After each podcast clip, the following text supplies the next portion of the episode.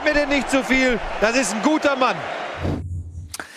Moin, moin und hallo. Herzlich willkommen zu Bundesliga, der einzigen Fußballsendung der Welt. Immer montags. Seit Anbeginn der Zeit um 17.30 Uhr. Schön, dass ihr da seid. Live. Heute wieder. Und ähm, heute wieder. Eddie ist nicht da. Leider. Nach langer Zeit. Hat er lange durchgehalten. Jetzt fehlt er heute wieder. Gute Besserung an der Stelle. Und äh, Tobi ist dafür da. Guten Tag. Und du wirst seinen Redeanteil 1 zu 1 kompensieren. Eintracht Frankfurt, Eintracht Frankfurt, Eintracht Frankfurt. Eintracht Mit einem Frankfurt. 20-minütigen Monolog über Eintracht Frankfurt. genau. Ja, äh, schön, dass ihr da seid. Und ähm, wir werden natürlich heute ein bisschen Zeit haben, auch die ähm, Experten der Vereine anzurufen. Das haben wir uns vorgenommen. Ja? Denn da gibt es ja interessante Gesprächsthemen zum einen oder anderen Club. Da werden wir mal über Skype versuchen, ob wir euch erreichen. Also wenn ihr jetzt zuschaut und euer Skype noch nicht anhabt und zufällig Experte seid bei uns, dann äh, geht jetzt online. Vielleicht rufen wir euch an. So, und wie immer, Tobias, beginnen wir. Mit der Partie Eintracht Frankfurt. Nein, mit der Spieltagsanalyse. Achso, Spieltagsanalyse. Ach so. Tobias Escher. Kombinationsspiel ist nicht meins. Das stimmt, du bist eher so der Alleinunterhalter. Ne? Der so, den man 90 Minuten gar nicht sieht und dann eine gute Aktion hat. Genau. Das bist du. ja, so, Spieltagsanalyse. Spieltag Nummer, was war das? 17, 18? 18. 18, ne? Du darfst anfangen. Wen suchst du dir aus? Eintracht Frankfurt nehme ich dann doch mal. Ja, das Freitagsspiel? Ja, dann fangen wir mit dem Freitagsspiel an. Schalke gegen Frankfurt. 0 zu 1. Das war ein trauriges Schauspiel aus Schalker Sicht. Punkt. Kommen wir zum nächsten Spiel. nee. Okay, warum? Wir können ja jetzt mal heute über den Gegner von Frankfurt reden, ausnahmsweise mal. Mhm. Ähm, ja, es war ein RC-Spiel lange Zeit, fand ich. Das nicht sehr viel Spaß gemacht hat, dem neutralen Zuschauer, also mir in dem Fall. Ähm, weil Frankfurt das wie immer gut gemacht hat mit der Verteidigung, haben gut verteidigt, haben hinten gut gestanden. Und Schalke hat halt spielerisch nicht viel angeboten. Ähm, Gut gekämpft, aber keine Lösung. ja, also kämpfen kann man ihnen nicht absprechen. Die haben sich äh, zumindest im Gegenpressing den Ball geworfen, aber ansonsten hatten sie wenig Ideen, wie sie äh, von der Abwehr nach vorne spielen sollen. Also da war dann ähm, wenig Spiel durch Mittelfeld. Äh, man hat es oft mit so langen Diagonalbällen versucht, die aber auch nicht die erzielt erhoffte Wirkung hatten. Natürlich gegen ähm, die breite Fünferkette der Frankfurter ist das auch nicht einfach. Es ist so, ähm, nachdem man ähm, zwischendurch auf Schalker Sicht ziemlich gut aussah. In der Mitte der Hinrunde hat man jetzt so ein bisschen diese Stärken ähm, verloren. Also ich würde nicht sagen, diese Stärken verloren, weil es eigentlich die Stärken waren damals eigentlich das Konterspiel und das kriegt man jetzt momentan nicht so auf den Platz. Ähm, gegen Frankfurt auch nicht, ähm, sondern stattdessen Passspiel, äh, muss man über Passspiel kommen, was nicht geht auf dem Platz einfach, muss man sagen. Der Schalker Platz war eine Katastrophe, wieder mal, wie schon vergangene Woche, also zwei Heimspiele hintereinander. Du spielst gegen Frankfurt und ähm, letzte Woche, jetzt komme ich nicht drauf, ist auch egal, aber hast in beiden Spielen auf jeden Fall gegen Ingolstadt, hast in beiden Spielen viel Ballbesitz, weißt, dass du da viel Ballbesitz hast, dass du viele Pässe spielen musst und dann hast du so einen Rasen da drauf liegen, das beißt sich natürlich. Was kostet so ein Rasen? 100.000 Euro? Ist nicht billig, nicht? Was, was würde ein Punkt kosten umgerechnet? Also ab, ab wo sagt man sich, na, und selbst wenn er nur zwei Spieltage hält. Theoretisch kannst du ja sagen, wir haben Wetter. Siegprämie gespart, so, aber. Wobei Schalke ja auch, äh, Schalke hat ja mit dem Rasen mal kurz als äh, Zwischen ähm, die haben ja äh, die Möglichkeit zu überdachen, ja. Und die haben auch die Möglichkeit, den Rasen rauszufahren. Das kostet, glaube ich, auch jedes Mal 10.000 Euro oder sowas. Ja. Also allein, ne, also die, die Plattform rauszuschieben ins Freie. Aber eigentlich haben die bessere Möglichkeiten, den Rasen zu pflegen als so manch anderer. Aber ja, trotzdem, kaputt ist kaputt. Äh, Übrigens interessant, Die, weil, du, weil du eben Ja. die Fünferkette von Frankfurt angesprochen hast. Äh, Schalke hat ja auch mit Fün äh, Fünferkette gespielt. meist, Inwiefern neutralisiert sich das so, dass dann eben so ein uninteressantes Gekicke bei rauskommt? Ähm, das ähm, kann relativ leicht dann der Fall sein, wenn du, du hast auf beiden Seiten Fünferketten und davor hast du hauptsächlich zentrale Spieler. Also bei Frankfurt hat man es nicht ganz so krass gehabt, weil mit Gacinovic und Barkok zwei Spieler, die immer außen sind, aber Schalke hat ja keine Außenspieler außer die Außenverteidiger. Und dann hast du im Mittel, in der Mitte ganz viele Spieler und außen hast du dann die jeweiligen äh, Außenverteidiger der Fünferkette, die dann eins gegen eins stehen eigentlich und sich neutralisieren.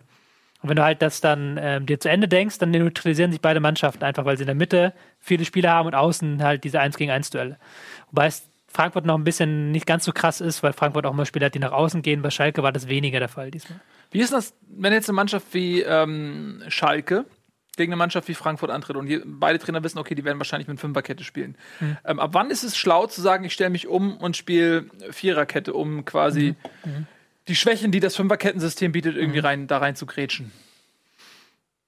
Es ist immer schlau zu sagen, man passt sich dem Gegner an. Ähm, hat Frankfurt ja auch ein bisschen getan, indem sie mit Barkot und Gancinovic da zwei Spieler hingestellt haben und eigentlich fast ohne Mittelfeld operiert haben, ähm, sondern da sehr zwar vorne zwei echte Stürmer drin und dann nach außen gehender Mittelfeldspieler. Aber auf deine Frage zu kommen, ähm, eine Viererkette muss nicht das äh, Beste sein, gegen eine, wenn der Gegner eine Vierer-, Fünferkette spielt. Es ist eigentlich relativ unabhängig voneinander, weil, wenn man sich das natürlich vorstellt, die eine Abwehrkette ist hier, die andere Abwehrkette ist dort, die haben zunächst mal nicht viel miteinander zu tun.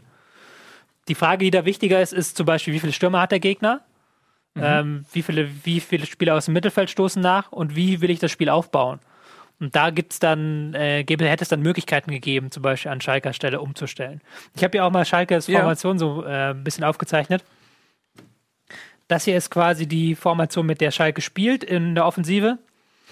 Ähm, da hat man eine Dreierkette hinten, ein, ein Spieler davor, das war der falsche Rechner, glaube ich. Ist kein Problem. Ich habe auch nämlich hier ein bisschen was offen, aber wir nehmen natürlich deinen Rechner. Das ist natürlich auch ein bisschen besser. Ich kann es auch sonst so erklären. Also es geht hauptsächlich darum, hm, da haben wir es ja. Ähm, es geht hauptsächlich darum, du hast das, das System der Schalker, du hast drei Abwehrspieler, du hast ähm, die beiden Außenverteidiger hier. Also Höwe des Naldo und Nastasic hinten drin. Genau, du hast die beiden Außenverteidiger. Mit Schöpf und Kolasinac. Genau, die nach vorne stoßen, weswegen das immer so eine Mischung aus Dreier- und Fünferkette ist. Mhm. Und hier hast du natürlich diese Mitte, von der ich sprach. Das Problem, was jetzt ich in diesem System derzeit habe, ist vor allen Dingen die Rolle von ähm, Geis, der hier als alleiniger Mann vor der Abwehr spielt. Das ist eine ähm, extrem schwierige Position, in diesem 3-1-4-2 alleine vor der Abwehr zu spielen, weil du natürlich da dieses ganze Zentrum alleine kontrollieren musst. Mhm. Das ist was, was bei anderen Vereinen dann ähm, bei Frankfurt hat es lange Zeit Hasebe gemacht, diese alleinige Rolle gespielt. Bei Dortmund macht das Weigel, wenn sie dieses System spielen, also Spieler, mhm. die halt auch für ihr Raumgefühl bekannt sind. Das ist jetzt mit Geis eher nicht so der Fall. Geis ist natürlich ein toller Spieler, der tolle Pässe spielen kann, mhm. aber der halt das Sichtfeld nach vorne braucht. Also der, der fällt ja normalerweise zurück in die, in die Abwehr rein. Das der normales Bewegungsprofil, wenn du mit Viererkette spielst, wäre dann in diesem Fall. Ich kann es mal zeigen. Moment. Mach mal, mach mal, mach mal wäre das, dass Geis aus dem Mittelfeld nach hinten fällt, um das Blickfeld nach vorne zu haben. Ja. Und von dort würde dann die Bälle hier rausspielen quasi. Mhm. Und das ist jetzt in dieser Form, bei der, äh, wenn er da vor dieser Abwehr spielt, nicht möglich. Du hast halt quasi einen Geist, der nicht ins Spiel eingebunden ist. Quasi ein Geist. Ein Ge ja, quasi ein Geist. Es ist sehr passend, äh, passend ausgedrückt eigentlich. Und das ist so ein bisschen das Problem momentan, dass man da so ein bisschen so eine gebrochene Mannschaft ist, sage ich. Das heißt im Englischen Broken Team. Also dass die Abwehr keine Anbindung an den Angriff hat. Okay, und wenn du das jetzt so schön analysierst, warum analysiert das ein ähm, Trainer Weinziel nicht und äh, sagt, mhm. ich probiere mal was anderes aus, vielleicht habe ich nicht das passende Personal für das System, vielleicht ist der Gegner auch mhm. äh, nicht passend, mit dem, in dem Fall Frankfurt. Ja, das ist eine schwierige Frage. Also Anfang der Saison hatten wir da was ähnliches auf Schalke, wo sie ja mit Viererkette noch gespielt haben dann nach und nach auf den Sack bekommen haben, dann haben sie umgestellt auf Fünferkette. Wobei da ja auch, Schalke hat ja auch, hat auch äh, viele Probleme. Neuzugänge, auch die verletzt Probleme waren. Klar, klar, so. aber halt, die, es ja. war schon auffällig, dass mit der Umstellung auf Fünferkette kam dann auch die Siegesserie, weil das ja. natürlich ein Stein da drin war. Die Taktik ist nicht alles, aber das war der Einstein.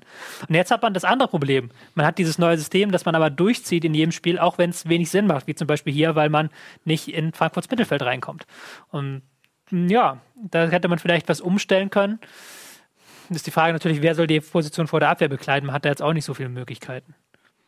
Man hat mit Goretzka und Bentaleb, Spieler Bentaleb noch am ehesten, mhm. aber die eigentlich auch eine Nummer weiter vorne haben möchtest. Mhm. Aber wenn die natürlich jetzt, äh, wie da gesehen, äh, eine Reihe weiter vorne spielen, aber keine Zuspiele bekommen, dann ist das auch witzlos. Das ist ein schwieriger Fall jetzt, Schalke. Ja, man hat sie also ein bisschen neutralisiert. Frankfurt ähm, die mir langsam unheimlich werden, muss ich sagen. Mhm. Da vorne, die, die, die beißen sich da so richtig fest. Mal gucken, ob sie das jetzt ähm, die nächsten Wo Wochen retten können. Dann sind sie ja wirklich ein ernsthafter, äh, kann man sie nicht mehr äh, ignorieren, ein ernsthafter ähm, Anwärter auf die internationalen Plätze. Die haben ja. auch hier nicht so viel gemacht. Also es gab mhm. nicht so viele Chancen. Und man muss aus Schalker Sicht sagen, ein bisschen unglücklich das Gegentor, ja. weil ähm, ich glaube, der Freistoß vor dem Gegentor war ein bisschen kritisch und dann die Szene selbst ist ja Meier habe ich mich auch gefragt, Alexander Meyer, einer der gefährlichsten Spieler im gegnerischen Strafraum, wie kann man den so laufen lassen? Wahrscheinlich hat der Gegenspieler mit einem Kopfballspiel gerechnet, keine Ahnung.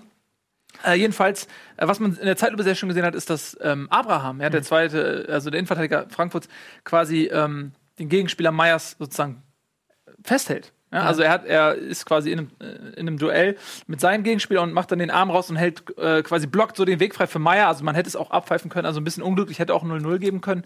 Ähm, aber trotzdem ist, hat, ist man da auf Schalke eigentlich, äh, hat man andere Ambitionen. Ne? Das kann man vielleicht noch dazu sagen, weil es mir gerade einfällt, so total random. Sowas würde zum Beispiel durch den Videoschiedsrichter, da würde der nicht helfen. Warum? Weil der Videoschiedsrichter darf nur auf, ähm, wenn der Schiedsrichter sich unsicher ist, eingreifen. Und in diesem Fall hat, glaube ich, weder der Schiedsrichter noch der Linienrichter irgendwie überhaupt das Vergehen gesehen. Also würde jetzt nicht, da würde gar nicht revi- reviewed werden, wie man so schön sagt auf Neudeutsch. Wenn ich die, Regelung Mhm. richtig verstanden habe. Ich glaube, es Keine Ahnung. Ich weiß nicht, also es gibt ja ähm, äh, andere Sportarten, die den Videobeweis schon längst haben. American Football zum Beispiel, da haben die Coaches ähm, ja so eine Flagge und können dann ähm, pro Halbzeit, haben die glaube ich zwei Challenges oder sowas. Beim Tennis gibt es äh, Challenges, wo der Spieler die selbst hat. Äh, beim Football ist es auch so, dass jeder Touchdown per se ähm, nochmal angeschaut wird. Ja, also das könnte man beim Fußball auch sagen, jedes Tor wird nochmal irgendwie angeschaut. Auf der anderen Seite passiert da so viel, äh, kannst ja auch nicht jedes Tor jedes Mal an Review sein, machen. Das kann auch sein, dass, also da gab es ja auch die Idee, dass man dann automatisches Review bei jedem Tor macht. Ja, aber ich meine, stell dir das ja. mal vor, ich meine, man gewöhnt sich an alles, ja, aber stell dir mal vor, du schießt ein Tor, irgendwie so was wie Mario Götze gegen Argentinien und du weißt überhaupt nicht, ob du dich freuen kannst, weil vielleicht irgendwo rechts der eine im Zweikampf den anderen noch umschubst, obwohl es überhaupt nicht relevant ist und so. Und dann musst du warten, das ist irgendwie, ich glaube nicht, dass das für den Fußball schön wäre, jedes Tor automatisch ähm, sich nochmal anzuschauen. Ja, in dem Fall hat, hat ähm, Schalke da jetzt ein bisschen Pech gehabt und wer gedacht hat, nach der ähm, tollen Siegesserie, die dem trüben Beginn folgte, dass man sich da jetzt konsolidiert hat und dass Schalke sich jetzt quasi Richtung Europa bewegt, wo sie äh, ja eigentlich vom, von der Substanz her auch hingehören, der, der sieht sich ein bisschen getäuscht. Da muss man dann ja doch nochmal wieder äh, nach dem Gespann ähm, Heidel und Weinziel fragen.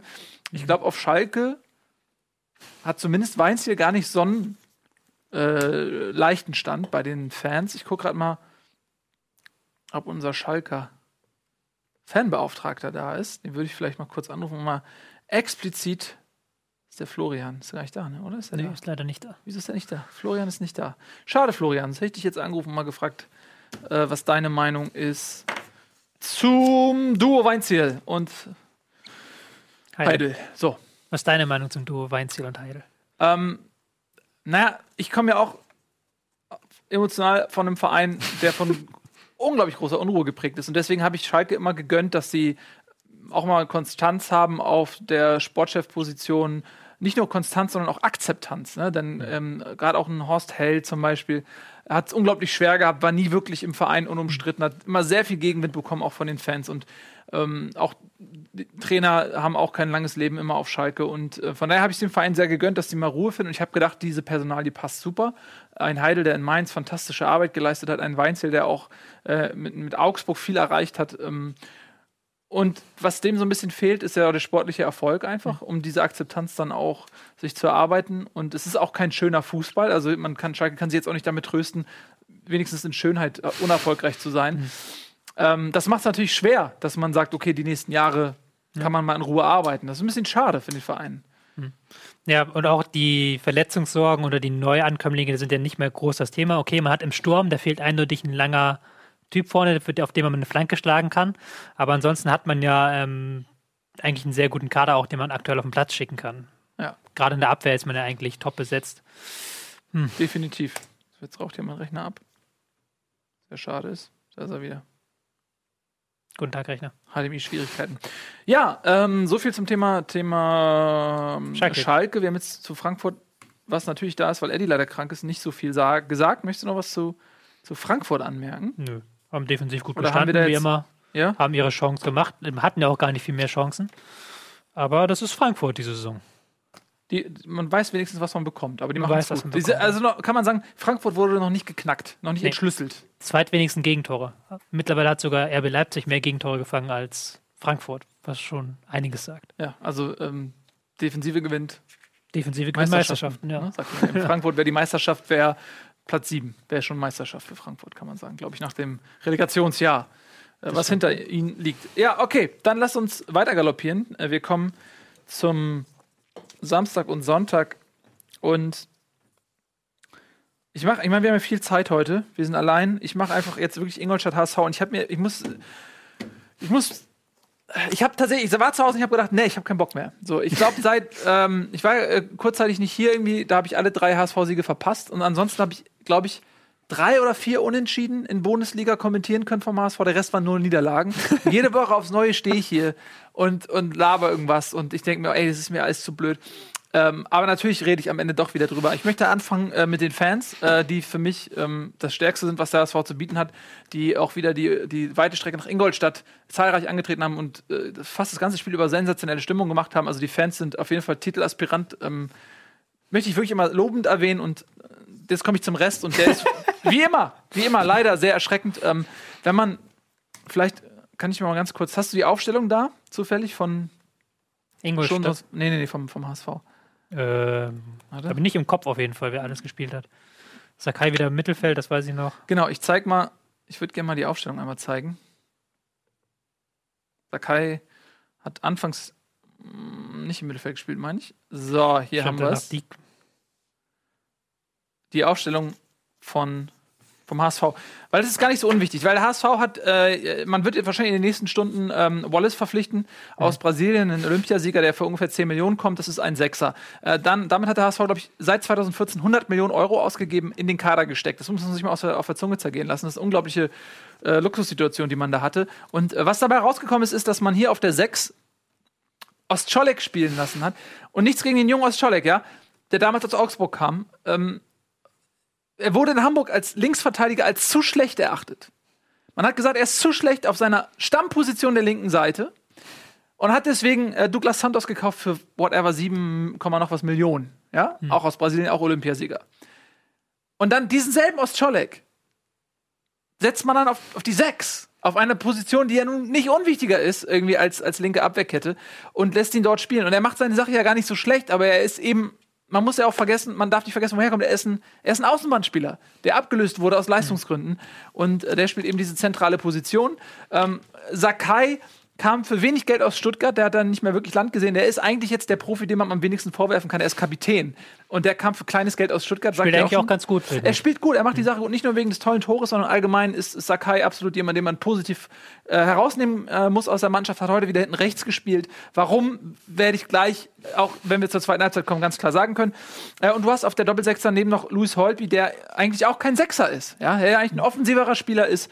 Und ich finde, da siehst du das Problem, wenn du so viel Geld investierst und du schaffst es nicht, eine stabile Mittelfeldzentrale ähm, herzustellen, dann, dann läuft einfach grundsätzlich was falsch und dann muss man dazu sagen, dass ein äh, Kerem Demirbay, der in Hoffenheim, der wird wahrscheinlich, ich glaube, Türkei hat er noch nicht gespielt, auch die haben schon angefragt, aber wenn er so weitermacht, wird er irgendwann deutsche Nationalmannschaft spielen. aber für den HSV war er nicht gut genug. Und er ist exakt ein Baustein, wo die wo wo es beim HSV fehlt. Also er spielt genau in der Zentrale, wo du so jemanden brauchst, der passsicher ist und so weiter. Ähm, und, und ich werde es nie verstehen, wie man, warum man so einen, so einen Jungen dann einfach leichtfertig ziehen lässt ähm, und dann für viel Geld einen, einen Halilovic kauft für die Offensive oder, oder ein Hand, auch damals aus Wolfsburg, der jetzt auf dem Abstellgeist ist. Und da sieht man ganz klar die Probleme, die sind äh, hausgemacht seit vielen Jahren. Ähm, es war aus Sicht des HSV äh, wieder katastrophal, äh, was die Passigkeit angeht. Ich glaube, jeder zweite Pass war ein Fehlpass. Äh, man hat sich so gut wie gar keine Torchancen rausgespielt. Ähm, da fehlte es wieder an allen Ecken und Enden. Ähm, Gistol hat in der ähm, Halbzeit gewechselt, hat äh, Sakai, den A Außenverteidiger, dann auch auf die Doppel-6 gesetzt, um den anderen Außenverteidiger aus Schalek rauszunehmen. Und dann hat rechts hinten Dennis Diekmeyer gespielt. Und nichts gegen den Menschen. Dennis Diekmeyer, der ist vermutlich echt ein toller Typ ein ganz netter Mensch, aber er hat einfach in letzter Zeit bringt er einfach nicht mehr die Leistung, die man bringen muss in der Bundesliga, was ich sehr schade finde. Er hat sich eingefügt direkt nach der Halbzeit mit einem unfassbar plumpen Foul, wo, wo der, äh, ich weiß nicht was, Cohen, glaube ich, ich bin mir nicht mehr sicher, irgendwer mit dem Rücken zum Tor an der, äh, am Rand des 16ers, völlig ungefährliche Situation und Dennis Diekmeyer haut ihn wirklich ganz plump einfach nur in die Beine, wo du denkst so, mm, mm. Und äh, das war dann das 3-0 und, und damit war es vorbei. Und es war wirklich, ähm, ich wiederhole mich da, ich tut mir auch leid, aber es war ein ganz, ganz erschreckender Auftritt wieder mal vom HSV. Und ähm, wenn man in dieser Form auch nur ansatzweise weiterspielt, dann muss man sich keine Illusion machen, dann geht der Verein zusammen mit Darmstadt sang- und klanglos runter. Wenn man, man darf nicht vergessen, diese drei Siege kamen aus einer Stärkeperiode am Ende der, der Hinrunde. Und wenn man jetzt aber da, da weiter so macht, dann ist bei aller Investition, weiß ich nicht, wie man das machen soll. Auch mit Mavrai und Papadopoulos, wo man zwei sehr gut, nachweislich gute Innenverteidiger jetzt hat, äh, die können die Situation auch nicht mehr retten, wenn, wenn das Passspiel auch so katastrophal ist. Mhm. So, jetzt habe ich wieder viel geredet, es tut mir leid, ihr, ihr, kennt das, ihr dürft es gerne beschweren, es, es liegt mir, ist mir eine, einfach eine Herzensangelegenheit, ich musste das raus, das tut mir sehr leid. Beschwerden ähm, bitte an spam at rocketbeans.tv. Bitte an spam at rocketbeans.tv, genau. Ähm, ja, jetzt ganz kurz Wallace, ja, also wer jetzt glaubt, okay, jetzt kommt äh, der Wallace auf der 6 und der löst alle Probleme, der kommt aus Brasilien, das sind irgendwie 40 Grad Unterschied. Heute in Hamburg hat es geschneit. Er kommt, er wird hier aussteigen und es schneit und er sitzt vielleicht zum ersten Mal in den Schnee und denkt so, fuck, was habe ich gemacht? Und äh, täuscht dann noch eine Zerrung vor beim Medizincheck und haut wieder ab oder so. Ähm, der Junge ist natürlich, der kennt die Bundesliga nicht, der kennt das Tempo nicht, der kennt die Kälte mhm. nicht, der hat, äh, ist nicht richtig im Saft, also der ist jetzt ja nicht so, dass er die Vorbereitung mitgemacht hätte. Äh, der kann natürlich nicht sofort helfen. Er wird nicht auf der 6 spielen und alle Pr Probleme beheben. Der wird vielleicht irgendwann äh, in 5, 6 Spielen soweit sein, dass er ähm, helfen kann. Keine mhm. Ahnung, ja, also mal in die Tüte gesprochen. Aber der ist auch keine Soforthilfe, wer das erwartet. So. Man kann ja da vielleicht dann mal dazu sagen, ähm, dass dieses, es ist natürlich einerseits ein Klischee, wenn man sagt, er kennt die Bundesliga nicht. Aber ähm, in Sinn, dem Sinn ist es wahr, als dass die Bundesliga ja immer, das ist ja mein Lieblingswort, immer sehr viel Wert auf Pressing legt. Und das ist ja auch was, was Gistol macht. Also, dass alle Spieler nach vorne verteidigen ja. sollen. Und dass dieses, dieses äh, Gefühl dafür musst du auch erstmal bekommen. Gerade wenn du aus Brasilien kommst, wo noch der Ball am Fuß ähm, mehr wert ist und wo man äh, weniger aggressiv gegen den Ball spielt. Und der halt diesen, diesen Switch hinzubekommen. Zum Beispiel ähm, in Leipzig sagt, jetzt hat man jetzt äh, über Burke geredet, warum der nicht so viel spielt. Ja. Und da hat man halt gesagt, man muss eben erst neue Software implementieren quasi in seiner Hardware. Und er ist jetzt bei 30 bis 40 Prozent, nach einem halben Jahr wohlgemerkt, bis man halt dieses eher Red Bull-Ding reinbekommt. Und da halt jetzt zu hoffen, dass ein Wallace da kommt und dann sofort da irgendwas reißen kann, bei dieser Hochpressing-Spielweise von ähm, Gistol, halte ich für illusorisch. Ja, genau. Das, deswegen sagte ich das gerade. Also wer jetzt ja. glaubt, okay, jetzt wird alles da gut. nur zugestimmt. Genau, ja. danke schön. Das freut mich immer, wenn du mir zustimmst, fühle ich mich immer, als wenn ich auf dem richtigen Weg bin. Ja, äh, zu Ingolstadt ähm, würde ich auch gerne noch was sagen, weil das äh, haben sie sich verdient. Sie waren eine klar bessere Mannschaft. Ähm, der HSV hat, glaub, ich weiß nicht, ob wir eine Torchance hatten. Ähm, und die, hat, hat, das gemacht, was Ingolstadt kann. Also sie haben jetzt nicht irgendwie groß brilliert auf irgendwas, aber es ist äh, wirkte wie eine homogene Mannschaftsleistung, mhm. wie äh, wo, wo, elf Leute wissen, was sie können und was sie nicht können und dementsprechend ihre Stärken auch ausspielen. Und das hat in dem Moment gereicht für den HSV. Äh, man hat natürlich auch, man war sehr effizient. Ähm, Ingolstadt hat jetzt auch nicht so viele Torchancen gehabt. Ähm, das 3-0 war ein Elfmeter, ein Geschenk und äh, davor ein abgefälscht, nee, der Freistoß war abgefälscht. Der Freischuss mhm. war das 2 0 und ähm, das 1 0 da habe ich schon wieder fast vergessen, war auch von der Seite, ne? Von, von, der, von der rechten Seite, glaube ich. Das 1 0 war ein langer Ball, der und dann. dann der, dieser Schuss da dann von Pascal Groß. In, genau. Also sehr, sehr schöner Schuss von Pascal ja. Groß. Genau. Ähm, hm. Und es war natürlich tabellarisch für Ingolstadt einfach ähm, Perfekt. ultra wichtig. Perfekt. Äh, genau. Ist hat vorbeigezogen im HSV. Genau, oder? vorbeigezogen ist jetzt auf dem Relegationsplatz und ähm, das war, glaube ich, sehr, sehr wichtig. Es ist auch fast irgendwie, ich habe es, glaube ich, sogar bei uns hier habe ich es nicht richtig getippt, aber im Tippspiel habe ich es dann richtig getippt von Bundesliga. Es ist halt in dem Sinne erwartbar, als dass der HSV momentan ja sehr davon lebt, dass man halt so ein hektische Spiel macht und halt Pressing, Vollgas und dann jeden Ball nach vorne so schnell wie es geht. Und dass das, wenn du gegen Außenseiter wie Ingolstadt spielst, die halt dasselbe machen, nur halt noch mit ein bisschen mehr Kampfkraft, das, das funktioniert nicht. Und das hat jetzt auch in dem Spiel nicht funktioniert. Also du kannst halt nicht die Passgenauigkeit von Ingolstadt äh, drücken, weil Ingolstadt sowieso eine niedrige Passgenauigkeit hat. Die spielen, die spielen den Ball sowieso lang nach vorne. Da nützt es nichts, wenn du anläufst und sie dazu mhm. zwingst, noch zwei Sekunden früher noch lange nach vorne zu spielen. Das war schon so ein bisschen erwartbar fast so. Aber und das ist halt da das, die Frage HSV, ist, ja. ist, ist, der, meinst du, die, die Spieler haben nicht das Zeug, sich jetzt auch noch auf eine andere Taktik einzustellen, sodass man erstmal die eine, du sagst, Software laden, äh, hochladen muss? Ja. Oder hat das Gistol einfach. Es hat ja vor der Winterpause gut geklappt, aber es sind halt. Es fehlt halt. Gegner. Ja, es geht auch, das ist halt das, wenn du halt, ein, wenn die HSV das Spiel selber gestalten muss, dann ist halt, ist halt Land unter, ist halt aus. Ist halt seit, ist halt seit Jahren so. Und das ist jetzt auch unter Gisdol hat sich das nicht geändert, dieses Problem. Und das sind natürlich dann diese sogenannten Sechs-Punkte-Spiele, die du dann verlierst. Ja. Weil du, oder weil der HSV dann traditionell gegen die großen Clubs besser aussieht als gegen die kleinen.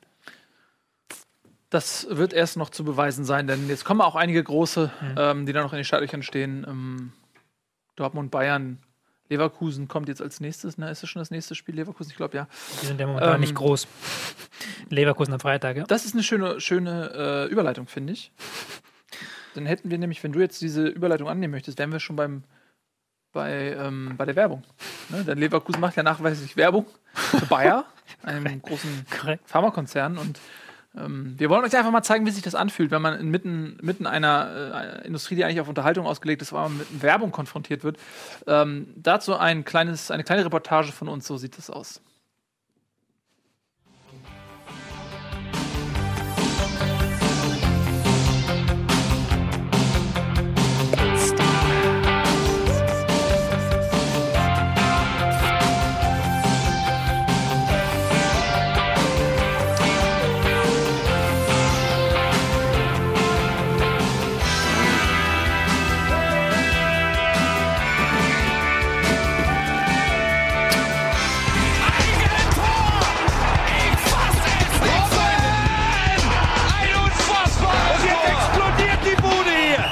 Kritisiert mir denn nicht zu viel. Das ist ein guter Mann. Willkommen zurück bei Bundesliga Live, eurer Show des Herzens mit eurem Mann des Herzens, Tobias Escher. Heute sind wir nur zu zweit. Eddie ist leider unpässlich. Und wir haben es gerade angekündigt, wir reden jetzt natürlich äh, in unserer Spieltagsanalyse über Leverkusen gegen Borussia Mönchengladbach. Ein spannendes, ein, ein quicklebendiges Spielchen mit vielen Toren. Unpässlich klingt, finde ich, immer schlimmer, als wenn man sagt, der ist krank. Ich finde aber das Wort, Unpässlich klingt immer so, als er auf dem Klo sitzt. aber ich finde unpässlich ist im Fußballkontext das schönere Wort für jemanden, der fehlt. Unpässlich? Hättest du sagen müssen, äh, fällt aus wegen Syndesmoseband anderes im linken. Hohn. Ja, aber findest du nicht, dass das Wort, also unpässlich, findest du das nicht? Nee, gut. Nee. Unpässlich, nein, unpässlich klingt, wenn man nicht sagen will, ich habe Scheißeritis. Tut mir leid, ich bin unpässlich. Ich finde, unpässlich ist ein Blankoscheck für alles. Aber jeder interpretiert das rein, an was er halt als erstes denkt. Bei dir wird es Dünnschiss sein, das hat seine Gründe. ähm, sicherlich nicht ähm, im, im nächsten Spiel. Leverkusen gegen Gladbach. Doch, das war auch Dünnschiss. Echt? Von Also wem? Von Leverkusen, spätestens nach der Pause. Gut. Denn Ähm, Leverkusen hat. Ich Ähm, bin ja kein Mann der harten Worte sonst, aber das war echt. Eine 2-0-Führung so zu verspielen, ist echt grausam. man hat aber auch in der ersten Halbzeit ja nicht unbedingt großartig geglänzt. Auch da war Mhm. Gladbach die, sag ich mal, etwas bessere Mannschaft und man hat zwei Gegentore durch Standards bekommen. Mhm. Einmal äh, Tar mit seinem ersten Bundesligaspiel Mhm. und Chicharito, der, glaube ich, nach 112 torlosen Spielen wieder getroffen hat.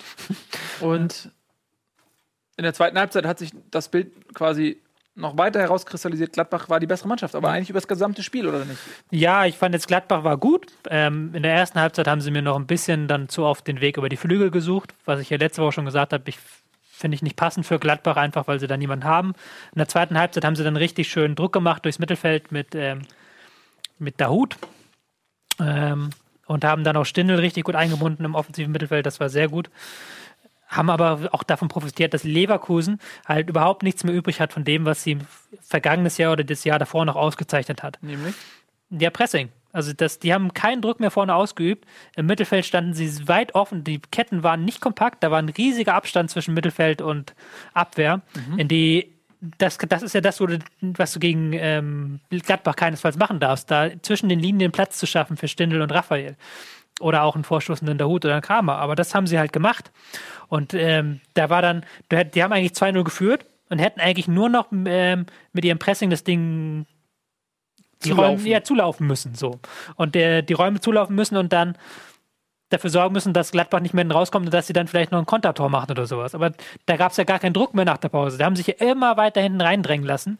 Und gerade dann, als Gladbach das 2-1 geschossen hat. Also das war mir ein Rätsel, wie sie, wieso sie so lasch da rangegangen sind.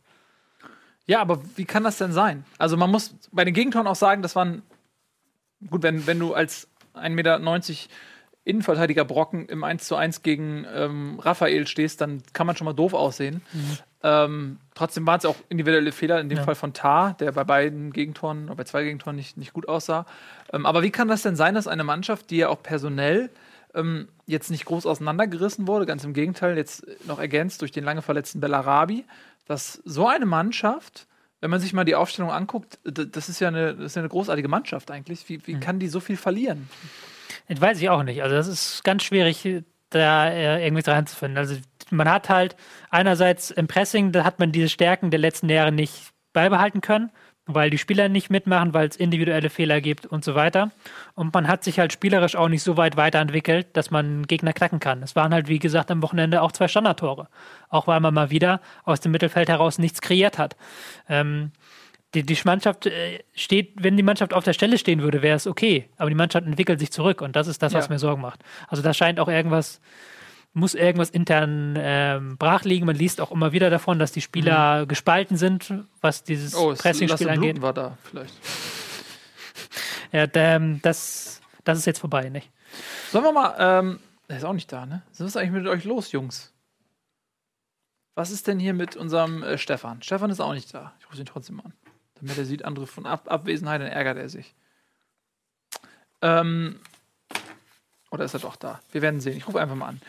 Ja, das würde mich mal interessieren, weil äh, Roger Schmidt hat ja in Leverkusen schon die eine oder andere Krise gemeistert. Da gab es ja Momente auch ähm, damals diese un unsägliche Nummer, ähm, wo er den, dem Zweier gesagt hat, hier, Ja. kann's mal an und so. Und dann diese Diskussion, das hat ihm als, äh, hat seiner Position sicherlich nicht ähm, gut getan. Und auch sportlich gab es immer mal wieder Krisen, aber er hat sich bislang gehalten und man hat auch oft zurückgefunden in die Spur. Aber jetzt hat man so ein bisschen das Gefühl, die Luft ist raus, ne? Ja, irgendwie schon, also ich weiß dich nicht, ob man das, also ich hatte auch in Was der? Hinrunde sie immer noch ähm, halbwegs nett behandelt, weil ich auch fand, dass man zumindest noch gewisse Stärken, wie gesagt, das Pressing ist ja eigentlich ihre Stärke mal gewesen, dass das noch vorhanden ist, das hat man in der Champions League gesehen. Aber jetzt im Moment ist es halt tatsächlich so, dass man das in der Liga null auf den Platz bekommt.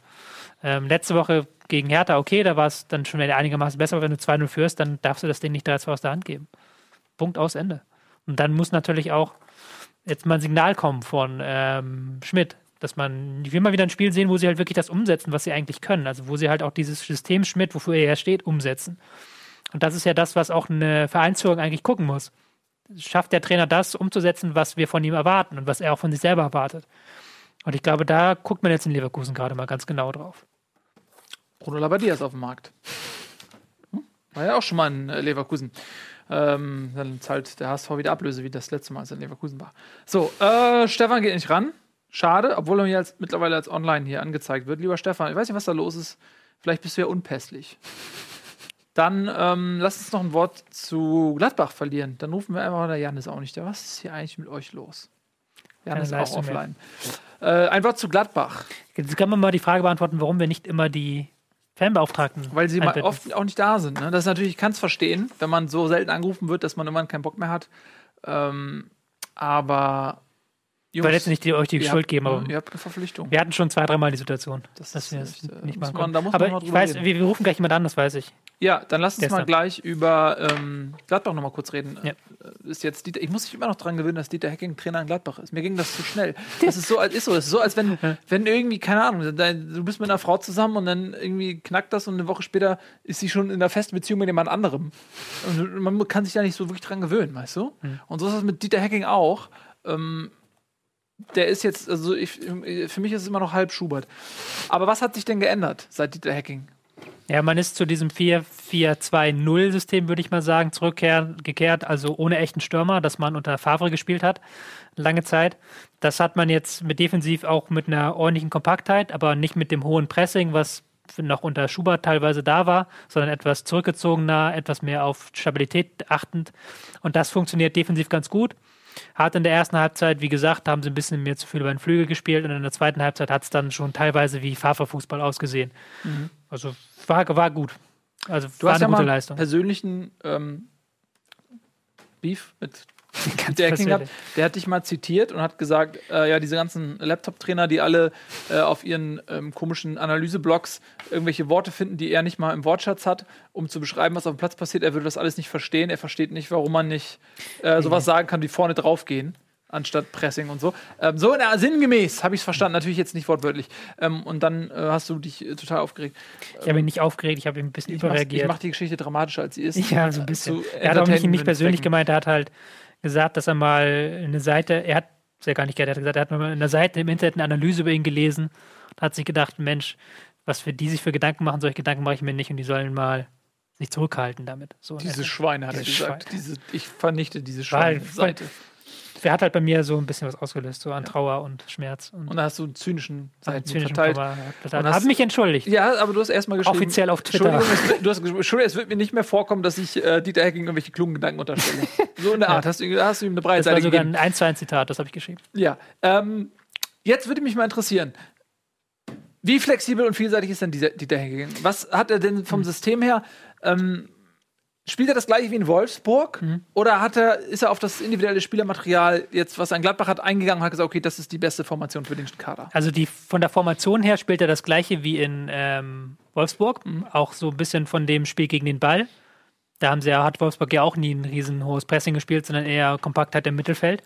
Aber er scheint sich insofern ein bisschen einzustellen, als dass er doch Gladbachs spielerisches Potenzial stärker nutzt. Das ist ja die Sorgen, die ich halt letzte Woche noch artikuliert habe, dass er weiter über die Flügel spielen lässt, was in Wolfsburg mit einem Gomez und einem Dost funktioniert, aber in Gladbach nicht. Mhm. Jetzt hat man in Gladbach mehr spielerische Akzente gesetzt am Wochenende und ich glaube schon, dass er da in diesem Punkt jetzt flexibel ist und sich auch an den Kader anpasst. Genau, Hofmann hat gespielt der ja eigentlich kein wirkliches Bein auf die Erde bekommen hat in Gladbach. Ja. Seit dem Dortmund-Wechsel. Äh, das ist bemerkenswert unter Hut mit einer ganz guten Leistung. Mhm. mhm. Ähm, den einige ja, wo sie gesagt haben, okay, ich gebe dich frei, der Hut bei Comunio, damit du spielen darfst. Und stattdessen haben sie sich dann Johnson gekauft, was sehr dumm gewesen ist. genau. Ähm, ja, also Gladbach mit einem ähm, Sieg gegen eine Mannschaft, die ja vermeintlich auch Konkurrent ist im Kampf um die internationalen Plätze. Ne? Ja. Genau. Möchtest du noch was sagen zu dem Spiel? Ja. Oder vielleicht mal noch mal ganz kurz so als Zwischenhalt haben wir die Tabelle auch vorliegen, denn ähm, da sieht man, ich weiß nicht, ob wir sie haben, aber für Gladbach war das so dumm das klingt im Abstiegskampf auch ein wichtiger Sieg, ja, denn man ist tatsächlich auf ne, 13 und 20 Punkte ja.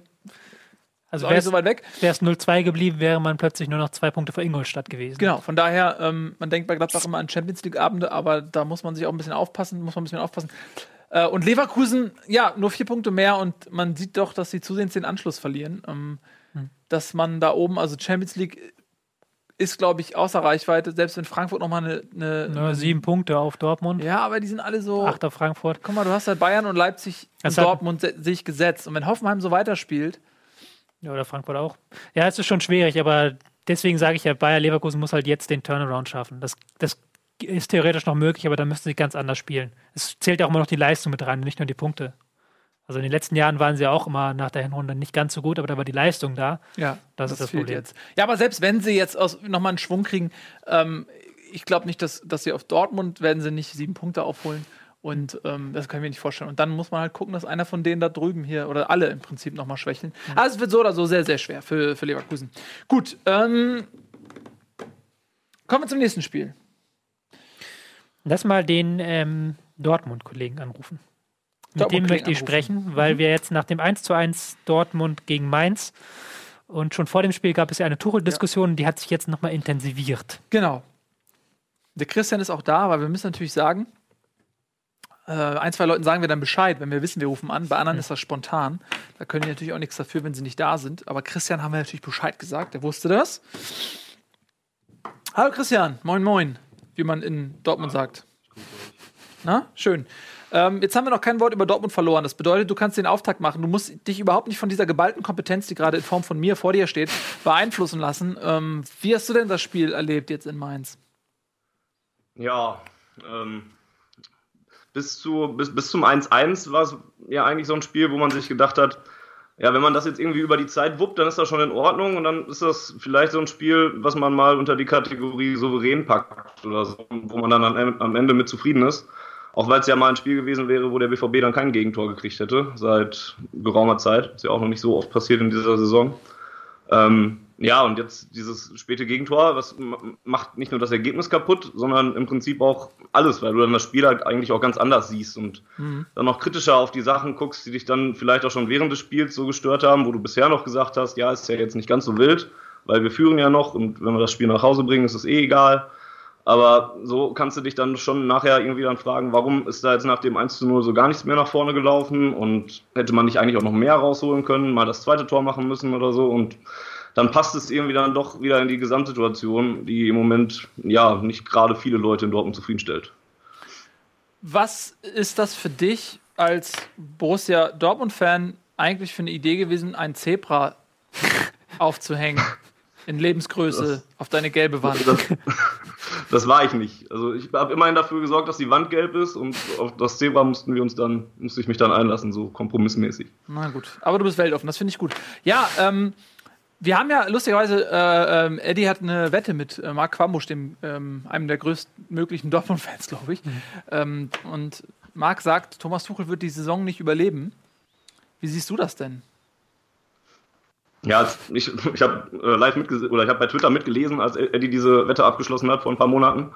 Ähm, da hatte ich noch gesagt, das sind eigentlich das ist eine relativ sichere Wette für Eddie und die sollte er kriegen. Ähm, mittlerweile bin ich ein bisschen, bisschen skeptischer. Also eigentlich würde ich auch noch davon ausgehen, dass, dass Tuchel das im, es geht ja um den Sommer und um die nächste Saison, dass Tuchel das nächste Saison immer noch macht.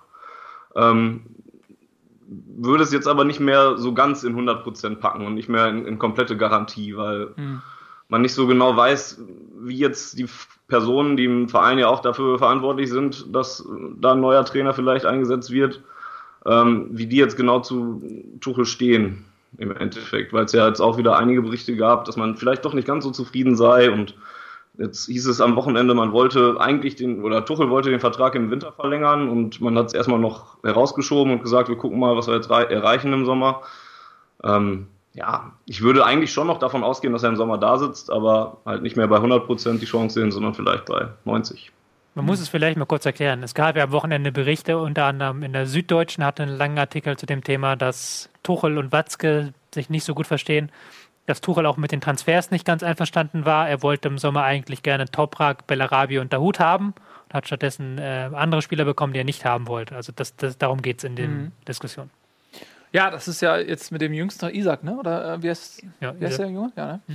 Ähm, jung, wieder ein sehr, sehr talentierter junger Mann. Ähm, als dann auch rauskam, dass Tuchel eigentlich gar nicht involviert ist, so wirklich. Ne? Ganz zum Schluss erst, als die Entscheidung schon getroffen ist, aber anders als äh, wie bei anderen Vereinen, ich will keinen Namen nennen, wo der auf einmal der Trainer allein entscheidet, wer kommt oder so. Ähm, das ist da in Dortmund ganz anders. Ist jetzt auch kein Vertrauensbeweis unbedingt, ne? Nee. Aber wie ist das denn sportlich äh, begründet, sage ich mal, diese aufkommende Kritik an Tuchel, der äh, vor einem Jahr noch als ja vielleicht der größte Hoffnungsträger am, am Trainer-Sternenhimmel äh, galt? Ähm, wie, wie ist welche Grundlage hat das sportlich? Weil man darf ja auch nicht vergessen, Dortmund hat einen unglaublichen Aderlass gehabt mhm. im Sommer, hat mit, ähm, mit Gündogan, mit Mikitarian, mit Hummels drei unglaublich wichtige Spieler verloren und dafür halt sau viel Talente geholt, die aber eben noch nicht an diesem Punkt sind. Inwiefern kann man ihm überhaupt einen Vorwurf machen? Mhm, natürlich sind in Dortmund die Ansprüche hoch und man hat auch im Sommer viel Geld ausgegeben, das darf man nicht vergessen. Mhm. Ähm, auch für Spieler, die jetzt keine Rolle groß spielen. Götze und Rode zum Beispiel haben ja beide ähm, um die 30 Millionen gekostet, ich glaube 20 bis 30 Millionen irgendwo. Ich hoffe, ich erzähle kein Mist jetzt hier. Rode? Nee. Rode also zusammen meinst du, oder was? Hat Rode nicht auch 15 oder 20 sogar gekostet? Ich weiß es gerade nicht. Rode war ja, nicht 10, 15 muss nicht Ja, 10, 15, sein. okay.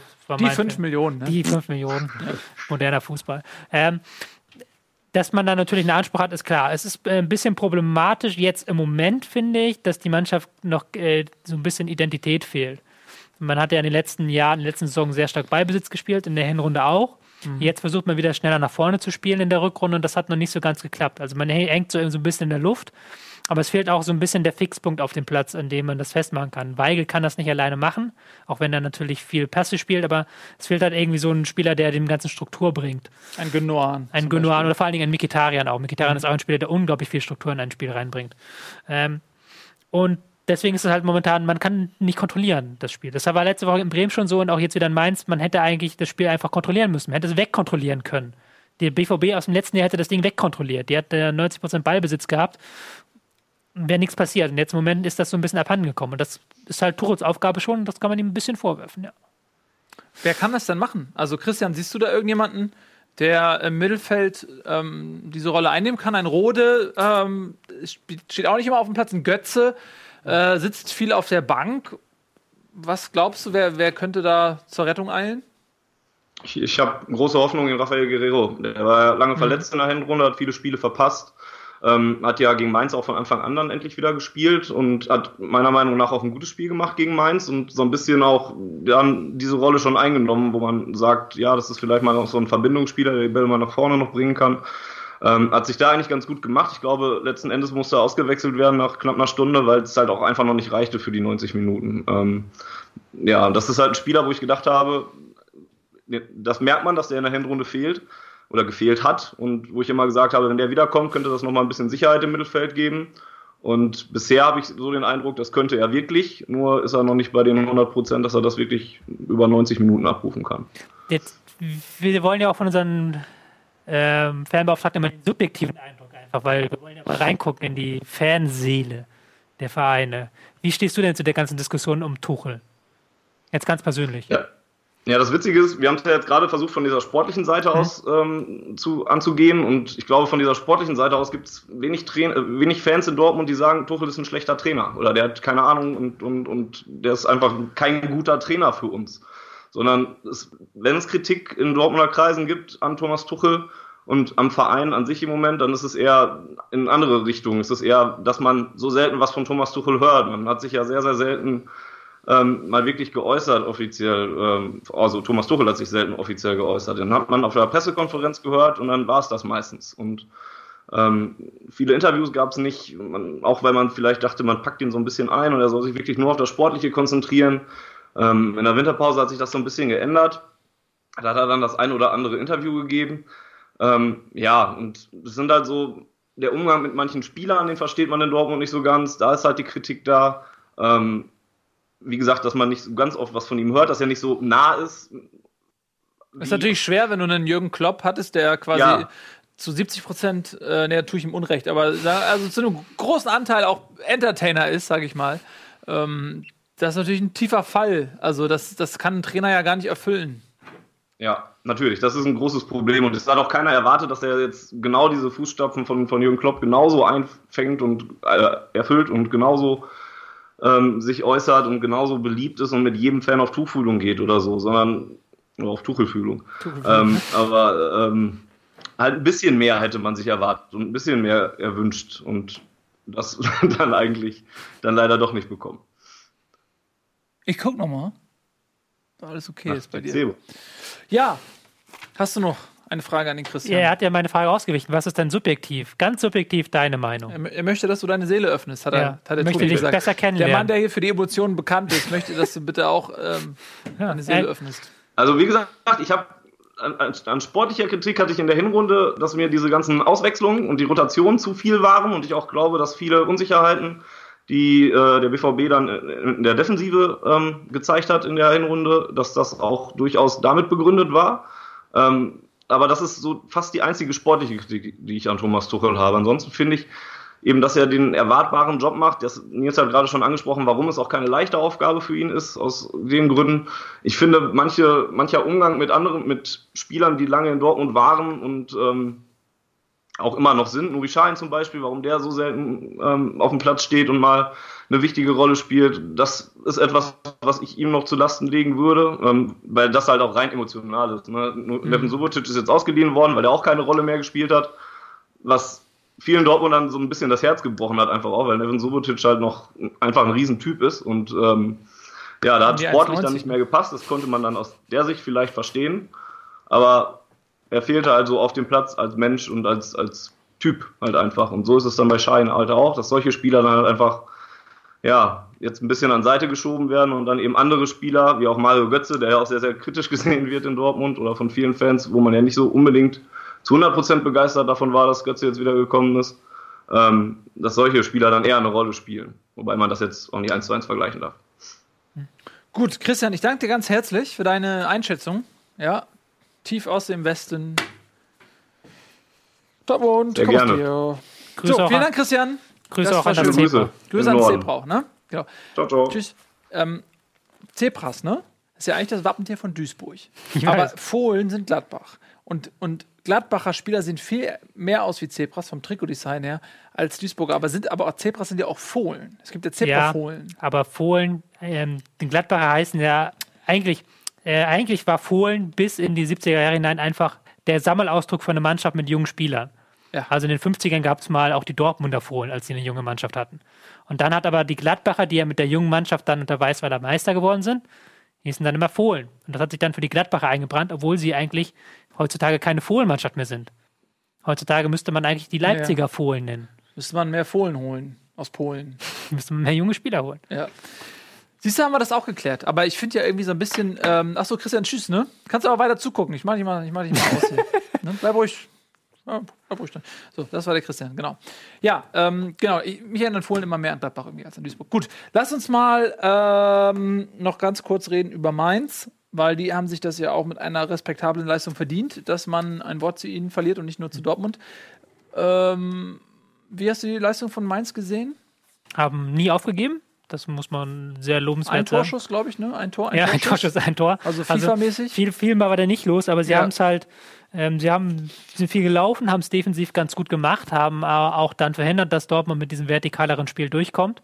Waren selber nicht ganz genau im Passspiel nach vorne, aber sie spielen ja sehr riskant wie immer und haben dann ihre eine Chance genutzt. Also ich fand das jetzt war ein guter, aber kein überragender Auftritt. War halt das, was Mainz auszeichnet, dass sie mit ihrem System ähm, sehr intensiv spielen können, aber auch die Defensive halbwegs zumachen können mhm. und dann nach vorne sehr vertikal und sehr riskant spielen und daraus dann Chancen kreieren. Neu im Kader ist Bojan Krikic. Krikic, einer von vielen, vielen Spielern, die mal als der neue Messi gehandelt wurden.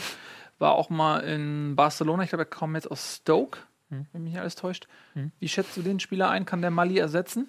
Nein, ähm, glaube ich nicht, weil Mali ist ja mehr ein Spielmacher und Krikic ist mehr ein Dribbler. Ähm, ich, mit Cricket tue ich mir schwer, weil der hat halt hat das Problem, dass er in, ab zu Beginn seiner Karriere überhyped wurde. So ein bisschen ja. das Götze-Syndrom vielleicht. Halilovic-Syndrom. Halilovic-Syndrom, Götze-Syndrom. Da gibt es ja einige junge Spieler, die dann sehr früh reingekommen sind und dann hieß es, die waren die Neuen, sie sind es nicht. Ähm, aber ich glaube, er kann auf jeden Fall nochmal so eine Prise ähm, Unberechenbarkeit reinbringen. Das tut, glaube ich, dem Mainzer Spiel sehr gut, weil das bei Zeiten dann, wenn man dann nach vorne spielt, über die Flügel teilweise zu berechenbar ist. Gut, wollen wir mal schauen was der Junge bringt. Bojan Cricket. Kleiner Scherz. So, dann galoppieren wir weiter. Was suche ich mir denn hier Schönes raus? Ah, ich weiß was. Ein Leckerbissen. Äh, nie war der Kontrast aus, wie soll ich sagen, gefühltem Plastik und geschmecktem Kaviar größer, kommt beides aus dem Meer, mh, größer als beim Spiel Leipzig gegen Hoffenheim möchte ich meinen. Der war sehr intellektuell auch. Was ich da gerade gesagt habe, mhm, ne? Das war sehr gut eigentlich. Dankeschön, ja. vielen Dank.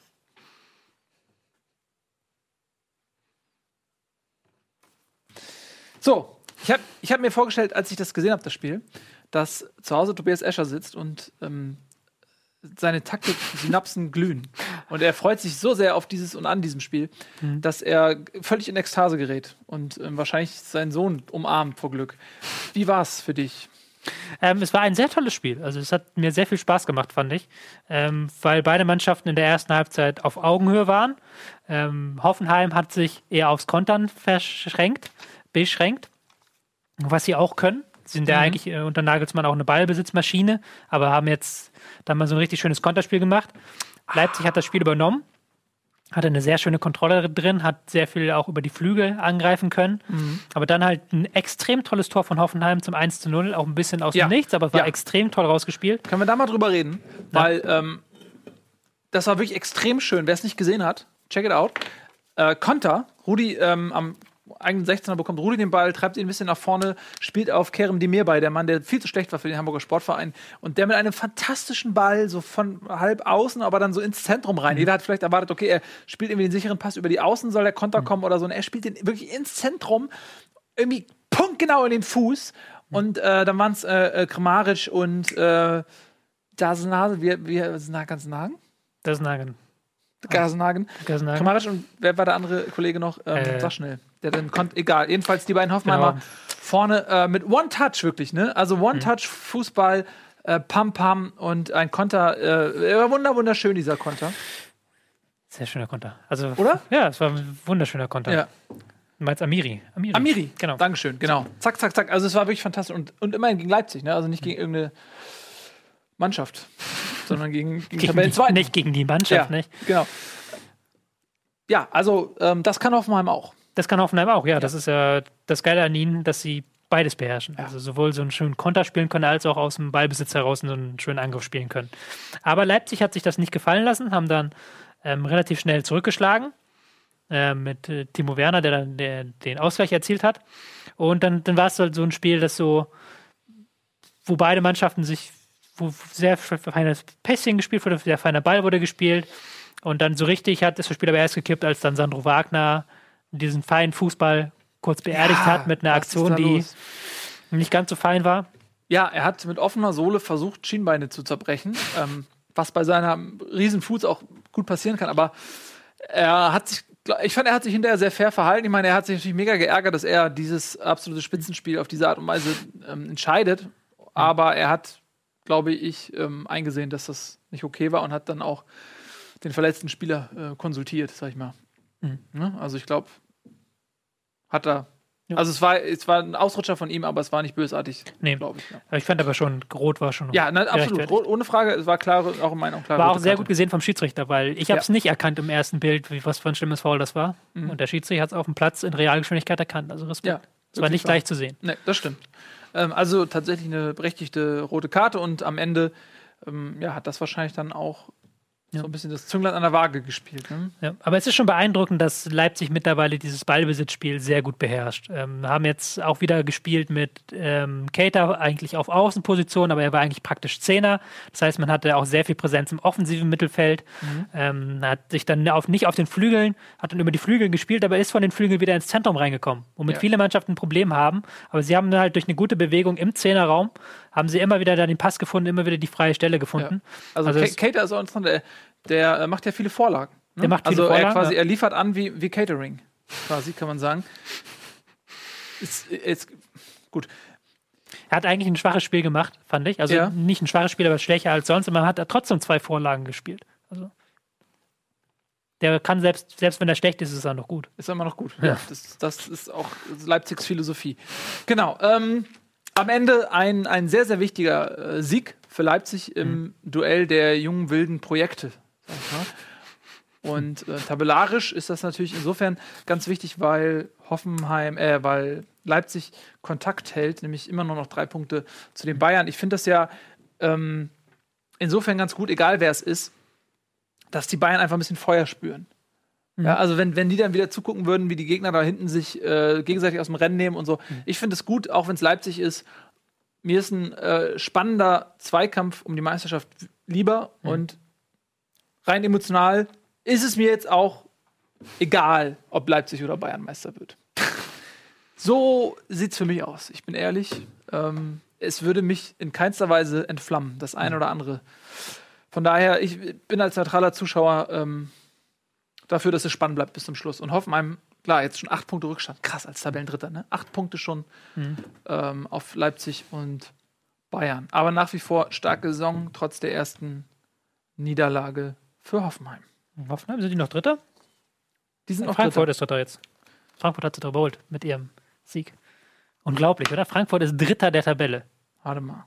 Ich mal eben kurz was. Wieso habe ich das denn gemacht? Bin ich doof? Paul, warum hast du mich darum nicht gehindert? Entschuldigung, selbstverständlich habt ihr völlig recht. Ähm, guck mal, das heißt, es ist ja sogar alles noch schlimmer. Es sind ja schon zehn Punkte. Dann auf in dem Fall Frankfurt und Hoffenheim ähm, sogar elf Punkte. Da habe ich die ganze Zeit nur ganz unten, ne? Da hat sich's ähm, Du wolltest, du wolltest einfach den, Ich wollte den es einfach 17. um Spieltag noch halt behalten. Aber sagen wir, ey, der HSV hat einfach den, den äh, Rele- Relegationsplatz genauso sehr gepachtet wie Bayern die Meisterschaft. Ne? Also, ja, das war auch mein Tipp tatsächlich, dass Hamburg die Relegation schafft dieses Jahr. schafft. Im letzten Das Spieltag ist mit einem. Anspruchshaltung. Schafft. Schafft. Ja? Gut. So, weiter geht's. Wir haben noch ein spannendes Spiel, mehrere spannende Spiele und ich mache weiter mit Darmstadt gegen Köln. Und ja, Darmstadt mit Thorsten Frings in seiner ersten Trainerstation relativ frisch gab äh, viel Wirbel um Jungwirth, ne? den, den Frings ähm, dann auf der Pressekonferenz, glaube ich, aufgrund seiner Trainingsleistung oder was hart kritisiert hat. Jungwirth hat aber auch zurückgekeilt, ähm, ausgekeilt gegen Frings. Und man hat so ein bisschen das Gefühl, dass das, was in Darmstadt in der letzten Saison so wichtig war für den Klassenhalt, nämlich dieser Zusammenhalt, ja, dieser zusammengewürfelte Haufen an Gescheiterten, die irgendwie zusammengebunden wurden aus einem Knäuel, der durch die Liga rollte und irgendwie zum Klassenerhalt hin. Ähm, dass das abhanden gekommen ist, nicht nur aufgrund des Spielermaterials, dass viele Leute wie Wagner jetzt in dem Fall auch gegangen sind, sondern eben ähm, auch was so, so, so interne Dinge angeht, wie es den Trainer angeht, ja, ähm, der, der nicht mehr da ist. Und man hat das Gefühl, da fällt so ein bisschen was zusammen. Man kann nicht mehr die Kräfte so konzentrieren auf den Punkt wie im letzten Jahr. Und ähm, dann, also man hatte schon das Gefühl, Auflösungserscheinungen zu erkennen äh, bei dem 1 zu 6 gegen, ähm, gegen Köln. Ja, man hatte das Gef- Gefühl, dass sie dann, als sie dann 2-0, 3-0 zurücklagen, nicht mehr richtig nach hinten gearbeitet haben. Ähm, muss fast sagen, ich habe das Spiel ge gesehen im, über 90 Minuten und sie hatten ein bisschen Pech gehabt, dass Köln hatte zwei, drei Chancen am Anfang, aber dann hatten sie es relativ äh, defensiv gut gemacht, Darmstadt. Dann ist aber Köln äh, in Führung gegangen und dann hat man halt gemerkt, dass Darmstadt keine Idee hat, wie sie nach vorne kommen, außer sie schicken mehr Spieler nach vorne. Und je mehr Spieler du natürlich nach vorne schickst, umso offener stehst du defensiv. Die letzten, also von den äh, Toren waren, glaube ich, die Hälfte waren Kontertore, einfach weil Köln dann eiskalt die Darmstadt einfach ausgekontert hat. Und ja, es fühlt mich auch ein bisschen blöd, weil ich habe letzte Woche Darmstadt noch gelobt und dann haben sie jetzt diese Woche so ein Spiel hinterhergeworfen. Mhm. ist schwierig. Also es war halt wirklich, wirklich äh, nicht gut. Gerade offensiv ist jetzt auch im zweiten Spiel unter Frings habe ich jetzt noch keinen Plan gesehen, wie man irgendwie mal ein Tor erzielen möchte. Das ist, glaube ich, das Problem, was mittelfristig dann auch sich auftut. Tja, da muss es dann Chiplock richten vielleicht. Ja. und Köln natürlich, äh, das ist halt die Frage, wie weit kann man jetzt, also das ist glaube ich der, der höchste Auswärtssieg seit den 20er Jahren des 18. Jahrhunderts gewesen für Köln. Damals, glaube ich, gegen TB Berlin ein 6 zu 0. Und ja, sowas weiß ich natürlich auswendig. Ähm, und jetzt also 6-1. Ist das ein, ein, ein Ergebnis, das auf Kölner Stärke zurückzuführen ist? Oder muss man sagen, da hat der Gegner 90 Prozent des Sieges in der Höhe zu verantworten? Köln hat schon, muss man sagen, sehr schöne Angriffe teilweise vorgebracht. Osako hat ein großartiges Spiel gemacht, immer wieder sich angeboten, immer wieder auch auf die Flügel ausgewichen. Ähm, Bittenkurt, es ist wichtig, dass Bittenkurt wieder da ist, finde ich, weil er nochmal eine Spur Gradlinigkeit mitbringt, weil er es, ähm, also Gradlinigkeit im Sinne von, der kann, den kannst du in die Abwehr schicken, der kann mal ein 1 gegen 1 gewinnen. Der schafft es, ein ähm, bisschen Unberechenbarkeit reinzubringen und der schafft es vor allen Dingen auch, ähm, dass Köln nicht mehr so immer so generisch über den Flügel spielt und dann eine Flanke auf Modest schlagen muss. Das ist, glaube ich, ein wichtiger Faktor. Ähm, ich fände schon, dass Köln das stark gemacht hat. Und dass auch die Konter, die waren auch sehenswert dann, als sie dann, mit denen, denen sie dann 6-1 auf 6-1 hochgeschaltet haben. Aber es war natürlich auch fast jeder Schuss ein Treffer. Also Kölner, fast schon obligatorische Kölner Abschlussstärke hat auch das Ergebnis so ein bisschen höher getragen, als es hätte sein müssen. Ja, und nicht auszudenken, was einige Leute bei Comunio für Punkte hätten holen können, wenn ein gewisser Anthony Modest sich nicht von seinem Temperament hätte in die Auswechslung treiben lassen. Schade. Nee, aber gut. Ähm, ja, Köln mit einer starken Leistung und mit 29 Punkten steht man auf Platz 7 und haucht den Hauptstädtern aus Berlin, den ambitionierten Odem in den Nacken. Weißt du, was mir mal aufgefallen ist eigentlich? Ja. Es ist eigentlich ein Korruptionsskandal. Weil ich, ich, ich schäme mich sogar ein bisschen, weil ich habe mir ja festgestellt, dass mir sehr viele Spox-Redakteure folgen. Ach, echt? Und ich habe ja theoretisch, vielleicht habe ich ja Macht über die. Ah, nice, Tobias Escher. Wir unterhalten uns gleich mal. Wir müssen Werbung machen. Tobi und ich reden gleich in der Werbung so ein bisschen ähm, darüber, wie wir die Spox-Kollegen ja nicht beeinflussen, aber sagen wir mal so der Wahrheit näher ähm, bringen können. Denn letztendlich haben wir natürlich recht in den Spielern, die wir kaufen. Ähm, und das muss auch so benotet werden. Wir sehen uns gleich nach der Werbung. Da warten unter anderem noch äh, die Spiele Bayern gegen Real Madrid und Zürich gegen Manchester.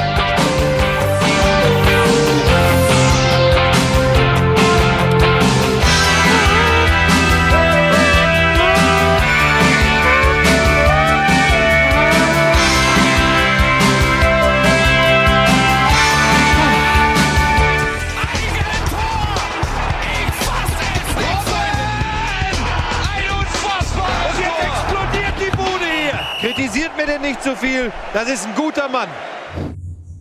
Herzlich willkommen zurück bei Bundesliga Live, der guten Show am Vorabend. Fußball und gesellschaftlich wichtige Themen. Da es keine gesellschaftlich wichtigen Themen gibt, reden wir ausschließlich über Fußball. Wir machen weiter blitzschnell mit unserer Spieltagsanalyse. Wir haben noch ein bisschen was offen. Was möchtest du denn als nächstes machen? Wir können mal kurz über Freiburg gegen Hertha reden. Freiburg gegen Hertha. Machen wir das doch. 2 zu 1 gewinnt der SC aus dem Breisgau.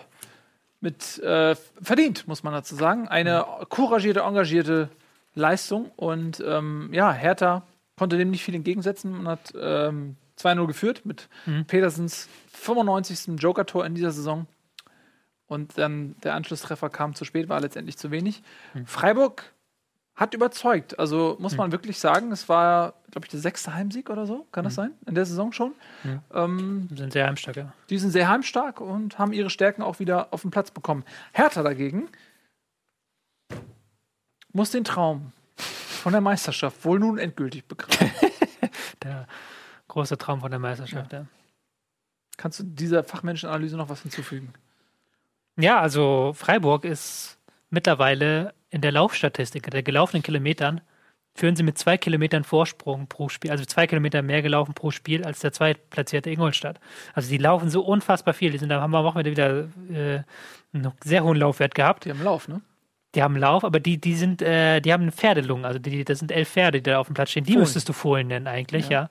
Ähm, Fohlenlunge. das ist auch so wichtig für deren Spiel, weil die halt einfach extrem intensiv spielen, extrem intensiv gegen den Ball, jedem Ball hinterherjagen. Das ist gar nicht immer, das ist, deswegen reden wir, rede ich vielleicht auch ein bisschen zu wenig über Freiburg, weil das taktisch gar nicht immer so sauber ist. Also die stehen nicht, die stehen nicht besonders kompakt oder da kannst du nicht sagen, okay, wie bei Leipzig, die sind elf Roboter, die dann so im Pressing immer perfekt stehen. Nein, aber die machen, die laufen die Lücken immer sofort zu, da läuft, da läuft jeder für jeden, da wird dann, sobald eine Lücke aufkommt, schiebt dann sofort jemand rein und der Gegner wird ständig unter Druck gesetzt. Einfach äh, durch eins gegen eins Situationen. Ich glaube, es gibt keine Mannschaft, die so viele Zweikämpfe herbeiführt, einfach wie Freiburg. Und auch offensiv ständig vorstoßende Sechser, die immer nachrücken, Außenverteidiger extrem weit nach vorne geschoben. Ähm, es war jetzt Kübler, der am Wochenende sehr viel Druck gemacht hat über den Flügel und ich glaube auch das Tor eingeleitet hat. Ich bin mir gerade gar nicht sicher, ich glaube nicht, doch nicht. Ähm, aber halt einfach diese Laufstärke ist halt so eminent wichtig für ihr Spiel. Und ähm, damit schaffen sie es dann, den Gegner meistens ja, kaputt zu laufen.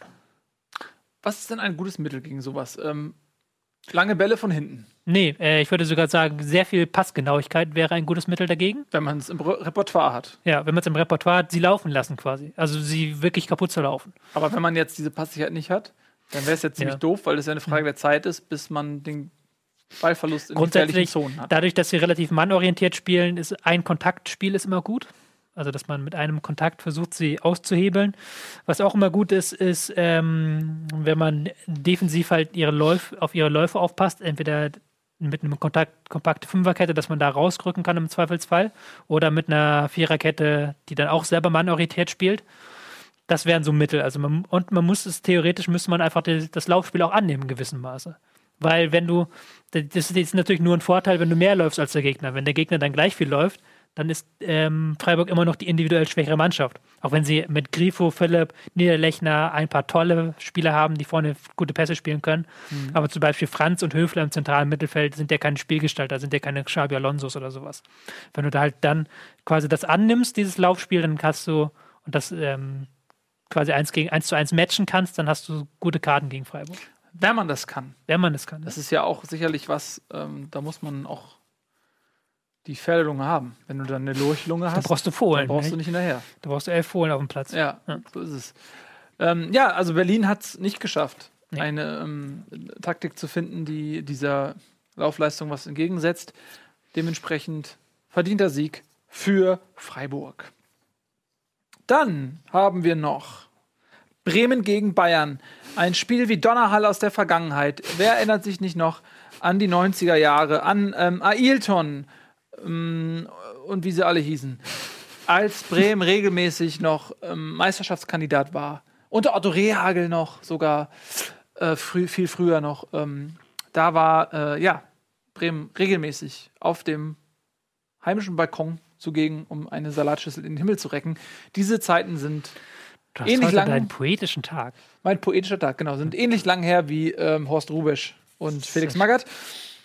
Kennt man im Norden. Ähm, trotzdem war es wieder ein interessantes Spiel. Bayern gegen Bremen, weil Bremen dagegenhalten kann. Weil Bremen sich nicht abschießen lässt, wie es in der Vergangenheit eben, näheren Vergangenheit auch oft der Fall war, sondern ähm, man hat tatsächlich bis zum Schluss an seine Chance geglaubt. Man lag 2-0 hinten durch Tore von. Nee, 1-1 stand zwischendurch, ne? Oder lag man 2-0 hinten? 2-0 hinten. 2-0 hinten. Genau. Und durch Tore von Alaba, fantastischer Freistoß und Genau. äh, Robben, der den da äh, im Strafraum einfach mal in den Winkel schlänzt nach Vorarbeit von Fronk. Fronk. Ähm, aber man hat nicht aufgesteckt. Und das ist eine Bremer Qualität, äh, die man jetzt auch unter Hm. Nuri, finde ich, vermehrt sieht, dass man eben bis zum Schluss kämpft und an seine Chance glaubt, auch gegen vermeintlich übermächtige Gegner. Und es hat auch diesmal fast wieder gereicht. Hm. Ja?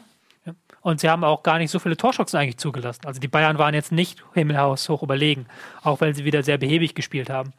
Aber diese Fünferkette hat äh, von Bremen hat sehr gut funktioniert in der ersten Halbzeit, haben defensiv ganz gut gestanden und dann haben sie aber in der zweiten Halbzeit nochmal einen Gang hochschalten können. Dann ist ein Delaney öfter nach vorne gegangen. Nach äh, Pizarro musste er relativ früh ausgewechselt werden. Dann hat man Delaney von der 6 auf die 8 geschoben. Und der hat dann zusammen mit Junusovic äh, nochmal äh, ein bisschen Gas gegeben nach vorne. Und ein Kruse, der momentan in bestechender Form ist und auch spielerisch tolles, was tolles reinbringt. Tor. Auch Tolles Tor auch. Ja. Und auch sonst eine sehr gute Aktion. Er hat, ist momentan sehr sicher am Ball und es äh, spielt momentan die Pässe. Also er ist auch ein Spieler, der den letzten Pass spielen kann. Das ist groß, großes Kino Ja, war ja zu Beginn der Saison lange verletzt, hat man gemerkt, auch ein Pizarro hat gefehlt, hat sich jetzt wieder leider verletzt. Äh, weiß man nicht, also ich zumindest weiß noch nicht genau, was es ist. Ähm, und das hat man gemerkt, so jemand wie Kruse da vorne, ähm, auch die Pizarro mit der Ballsicherheit, Passsicherheit, ähm, die haben ganz klar gefehlt. Ja. Ne?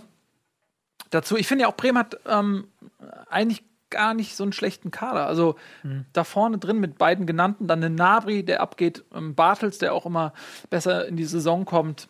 Also die haben eigentlich eine ganz gute, ganz gute Ja, Maschine. Ich kann halt auch noch mal den Delaney-Transfer loben, der halt genau im Mittelfeld das reinbringt. Ja, sag mal, lass mal über Delaney reden, weil was ist das hier für jemand? Der kam aus Kopenhagen. Bitte? Delani? Delaney. Willst du jetzt Delaney. etwa äh, Tobias Escher korrigieren, Paul? Delaney, Delaney. Delaney. Ähm, Delaney. Thomas Delaney, aber der ist doch, der ist doch Däne eigentlich. Aha.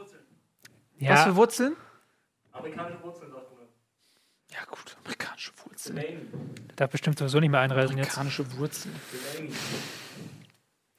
Amerikanische Wurzeln. Es ist traurig. Was momentan. ist denn jetzt Delani? Ähm, Delani, ähm, Delaney, der ist ein Mittelfeldspieler, der ein sehr gutes Auge hat, ähm, auch in der Antizipation sehr gutes. Ähm, gutes Passspiel, finde ich. Also der ist halt so ein richtig schöner Allrounder. Also ich finde, der bringt da nochmal genau das, was mir ein bisschen gefehlt hat, auch die Kontrolle rein im Mittelfeld. Was hat er gekostet? 11 Millionen? Nee, der war relativ günstig. 2000 Gulden. Oder Ja, Scherz sowas. von mir. Ja, aber das ist doch gut, dass man jemanden gefunden hat, der, in seiner, der auf der Pro Problemposition im zentralen Mittelfeld ähm, der Mannschaft helfen kann. Ja. Sehr lobenswertes Scouting von Bremen. Ja, also ich glaube, ähm, dass das für die Bayern ein Pflichtsieg war. Die sind mittlerweile wieder auf so einem Punkt, wo die solche Sachen. Sieht, sieht dann immer so aus, oh, es war gefährlich, oh, sie hätten verlieren können oder so. Aber hab- manchmal habe ich das Gefühl, die sind dann wie so eine gelangweilte Katze die, die die Maus dann so ein bisschen weglaufen lassen, weil sie genau weiß, wie weit ihre Tatze reicht. Und dann im letzten Moment haut sie die Tatze noch auf das Ende vom Schwanz. Oh, fast wäre ich entkommen. Ah, so sind die Bayern manchmal. Äh, manchmal geht es dann auch schief, weil für sich ein Vogel lenkt sie ab und dann oh, kommen sie zu spät und dann verlieren sie doch mal einen Punkt. Aber ähm, ich habe immer das Gefühl, ja gut, am Ende, ihr macht es doch eh. Ähm, so in dem Fall auch, aber ich glaube tatsächlich, dass Bremen gute Perspektive hat. Ich glaube, dass die da unten sich rausspielen werden. Können wir mal vielleicht nochmal die Tabelle in 3, 2, 1. Shit, hat nicht funktioniert. Hm, mit Verspätung. Hier sehen Sie, meine Damen und Herren, auf Platz 15 Werder Bremen United mit 16 Punkten und ich glaube, dass äh, die nicht absteigen werden. Ja. Ich glaube, die drei hier unten, hier ist ein Cut. Und dann geht es eigentlich nur noch um den. Eigentlich geht es nur zwischen diesen beiden Mannschaften um den Relegationsplatz. Das ist meine Prognose. Die beiden spielen Platz 16 und Platz 17 aus. Das glaube ich. Dafür stehe ich mit meinem Namen. Ich würde gerne ein Thema noch ansprechen, weil es mir eine Herzensangelegenheit ist, auch wenn Bundesliga eine rein unpolitische Sendung ist. Aber Mhm. der Trainer von ähm, Werder Bremen, Alexander Nuri, hat Ja. sich jetzt sehr deutlich geäußert zu dem ähm, Einwanderungsstopp in Amerika Mhm. und ähm, von dem er selber betroffen ist. Weil er amerikanische Wurzeln hat. Weil ich weiß nicht, was für Wurzeln er hat, aber er hat anscheinend irgendwelche Wurzeln, mit denen er jetzt nicht einreisen darf. Und er hat äh, geschrieben, dass er besorgt ist, wie unsere demokratischen Errungenschaften der letzten Jahrzehnte gerade mit Füßen getreten werden. Das ist schon ein sehr starkes Statement von einem Trainer, die eigentlich solche Statements nicht abgeben. Geht es jetzt darum, dass er gesagt hat, mit Füßen treten? Ist das der Witz? Oder? Das ist kein Witz, das war meine ernste Angelegenheit. Das muss nicht immer alles witzig sein. hier. Sensation! Fußballtrainer schaut über den Tellerrand und äh, Ja. äußert sich über gesellschaftspolitische. Das äh, macht doch sonst niemand, Mensch. Ja, Christian Streich macht es eigentlich jede Pressekonferenz. Ja, Christian Streich, gut, okay. Aber nee, ich finde schön, dass du das sagst. Ähm, Nuri for President. So, wir haben noch ein Spiel, was äh, uns sehr am Herzen liegt. Und zwar lautet es mh, ja, Wolfsburg gegen Augsburg. Das Duell zweier Bundesliga-Clubs. Mit einem glücklichen 1 zu 2 mit einem- es Das Duell zweier Bundesliga-Clubs mit einem Burg im Namen. mit einem Burgennamen, genau. Ja, Wolfsburg hat 1-0 geführt durch ein Tor von Mario Gomez, was eigentlich auch ein Abseitstor war. Mhm. Und da hatte man schon gedacht, ui, äh, jetzt könnte es, glaube ich, den vierten Sieg in Folge geben. Der Ismail ähm, äh, hat, die, hat, das, hat die Wölfe, das Wolfsrudel äh, auf, die, auf den richtigen Kurs, sag ich mal, gelenkt. Aber ähm, es hat nicht gereicht. Am Ende kam Augsburg stark zurück mit einem unfassbaren Tor von Altintop, der ähm, unter Einsatz der Latte geplant quasi ähm, im zweiten Versuch mit dem Kopf äh, Benaglio überwinden konnte. Und das war auch für Augsburg ein immens wichtiger Sieg, weil ich immer so ein bisschen gedacht habe, okay, wenn einer da nach unten reinrutscht, dann könnte es Augsburg sein, weil ich Bremen und Wolfsburg und so, ich glaube, die haben eigentlich zu viel Potenzial im Kader. Und ich habe immer gedacht, wenn dann vielleicht Augsburg, aber jetzt haben die auch schon 21 Punkte. Ja. Aber haben jetzt wieder besser gespielt unter dem neuen Trainer. Ja. Ich brauche noch ein, zwei Spiele, um da wirklich mal eine Analyse hier raushauen zu können. Aber ich habe das Gefühl, dass sie wieder mehr, ähm, mehr laufen und mehr Pressing spielen. Aber wie gesagt, ich hab, äh, kann da jetzt noch nicht so viel zu sagen. Ich würde gerne noch ein, zwei Spiele mal gucken und dann kann ich es vielleicht mal auf der Taktiktafel hier zeigen. Ja, da hast du bestimmt dann auch Spaß dran, dir das nochmal genau anzuschauen. Ja, ansonsten kann ich da jetzt auch nicht zu viel äh, zu sagen zu diesem Spiel. Zum einen ähm, inhaltlich, zum anderen aber auch aus Zeitgründen. Deswegen verzeiht uns das, liebe Wolfsburger, liebe, liebe Augsburger. Ähm, danke für das Spiel und äh, wir haben nämlich jetzt auch noch ein Spiel. Und zwar machen wir noch ganz schnell unser Quiz. Ist jetzt ja in jeder Sendung so. Wir haben jetzt ein Quiz äh, von, von Andy Strauß, äh, der uns was fragt und wir müssen raten, um was es sich handelt. Das schauen wir uns jetzt an. So, meine lieben Fußballbegeisterten, heute habe ich wieder einen Begriff für euch, den es zu erklären gibt. Es handelt sich um die. Das ist natürlich, wenn, wenn, in, einem, wenn, in, wenn in einer Partie das eine Team ist richtig gut die ganze Zeit und auf einmal ist, ist, ist, ist denen das allen zu blöd und die sagen, ja, Wiese ist nix, dann, dann gehen wir lieber auf den, auf den, auf den Kaufhausparkplatz. Und dann nennt man das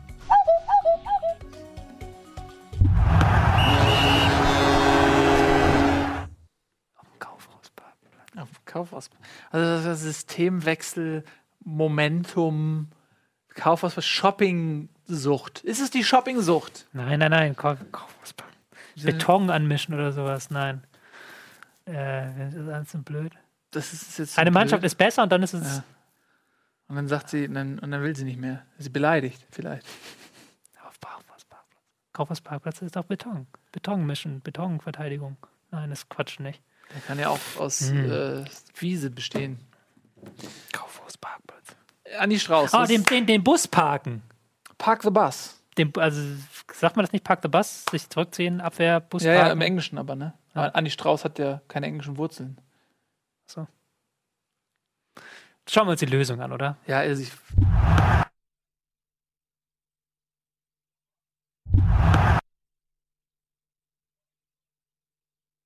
Lösung. Offensichtlich habt ihr das nicht zu Ende gedacht. Ich sag Shoppingsucht. Sag mal, Andi, sag mal, was ist da Phase? Könnt ihr das? Wollt ihr das nicht? Was sagen denn die Zuschauer? Beton anrühren. Die Spielverlagerung. Spielverlagerung. Naja, gut. Von, dem- also, Äh, da ja. hab ich, also muss ich sagen, habe ich von, von einem der be begnadetsten Poetry Slammer der Nation, hätte ich aber ein bisschen präzisere Wortwahl erwartet. Da müssen wir noch gleich drü- drüber reden. Andi Strauß, der heute ja auch bei ähm, Team Limited wieder dabei ist. Ne? Weil Eddie ja leider krank ist. Freue ich mich sehr, dass Andi da ist. Ein sehr, sehr schöner Ersatz. Heute ab 20.15 Uhr schon. Oder 20 Uhr? Ich weiß es gar nicht. Was? Team Limited? Ist doch heute früher, weil Pokémon ausfällt. Was fällt aus? Pokémon, oder nicht? Ja, aber das, ich muss ja auch noch was anderes machen. Ich muss ja auch noch äh, Resident Evil spielen. Ich weiß nicht genau, wie wir das machen. Das wird alles schon gut werden. So, Das wird alles gut. ähm, das down. war das Quiz. Ja, Entschuldigung, wir haben es diesmal, wir sind einfach nicht drauf gekommen. Aber man, also es, manchmal, es zeigt dir nur, dass es ein anspruchsvolles Quiz ist. Es ist ja nicht wie bei RTL, wo, wo sie irgendwie fragen so, hey, wer ist Deutscher, wer ist Fußballweltmeister Deutschland oder niemand oder so. Und dann rufen sie an für zwei Mark die Sekunde. Ähm, sonst, das sind ja hier irgendwie äh, auch schwierige, knackige Ja, das stimmt. Fragen. So. Und du führst weiterhin mit 1 zu 0 nach letzter Woche. stimmt, ich bin unbesiegbar in Führung. Ja damit war es das mit dieser Kategorie. Leider müssen wir äh, Quiz immer beenden jetzt. Wir werden nächste Woche den All-Time-Sieger küren, der wohl zu null gewonnen hat, weil er jedes Quiz, was je existiert hat, siegreich äh, beendete.